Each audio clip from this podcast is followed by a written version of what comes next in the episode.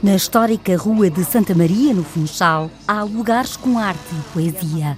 No número 237, a porta tem duas pinturas, a de um casal com o traje típico no bailinho e a de uma turista que espreita a fábrica de chapéus. Lá dentro trabalham João Pestana e a esposa. O nome que me dão é o chapeleiro. Mesmo aqui na rua, quando às vezes passo por alguém, eles dizem: Olha, uh, a mulher do chapeleiro. O chapeleiro está na Rua de Santa Maria há 70 anos, na fábrica fundada pelo irmão em 1948. João Pestana faz os típicos chapéus de palha com muita arte e rapidez. Você vem para aqui com 11 anos e meio, que eu nem sequer cheguei a dar a quarta classe, dei a quarta classe de adultos. Só sei coisas da terceira classe da escola, mais nada. Portanto, o, meu, o meu tempo foi tudo aqui. Há pouca gente que tenha o prazer de dizer que teve 70 anos no mesmo trabalho. Aprendi por mim próprio. Houve alguém não foi o meu irmão, houve um senhor, um senhor que esteve aqui a trabalhar, que, que explicou-me como é que se fazia para a copa ficar assim, mais ou menos, na, na, na nossa cabeça não é redonda.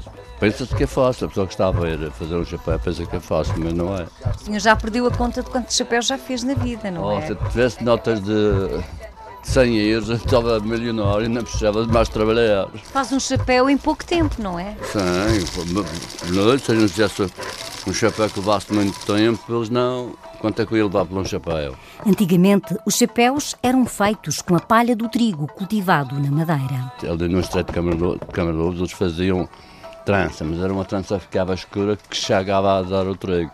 Esta trança atualmente que a gente tem destes chapéus não chega a dar o trigo. Começamos a importar de faf. As tranças, durante anos, deram forma a chapéus de vários tipos e a procura era grande. Rapazinhos e raparigas usavam um chapéu a todos, nas escolas, tudo, mas atualmente vê alguém com chapéu, alguma criança ou, ou, ou menino com chapéu de palha, não? Há muito que a moda mudou, mas no monte os carreiros que fazem descer os típicos carros de cesto continuam a usar o chapéu de palha. É um chapéu duplo. Isto leva uma, uma cola para ficar texto.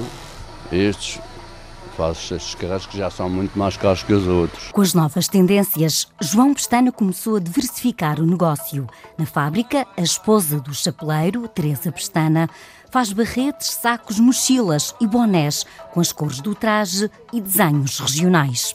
Eu só faço é, os barretes regionais, uh, faço agora estes barretes que apareceram agora, não tem muitos anos, que, são, que a gente chamamos os barretes diversos, como tem uh, variedades de, de, barras e a parte de cima também é, é com diferentes, é casas de Santana e, e os balinhos, é tudo de, de desenhos, regionais. desenhos regionais. Gosto do, do trabalho que é, é, diferente vir trabalhar cá para fora do que estar em casa. Noutra máquina está a funcionária Teresa Aguiar. Isto às vezes parece fácil, só a pessoa vende só, só fazenda.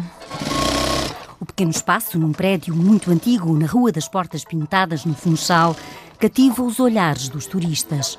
Da entrada da fábrica de chapéus de Santa Maria, João Pestana, com mais de 80 anos, recorda rostos e lugares de uma cidade diferente. E até a música, que se ouve num pequeno rádio, parece ter o tom da nostalgia do chapeleiro.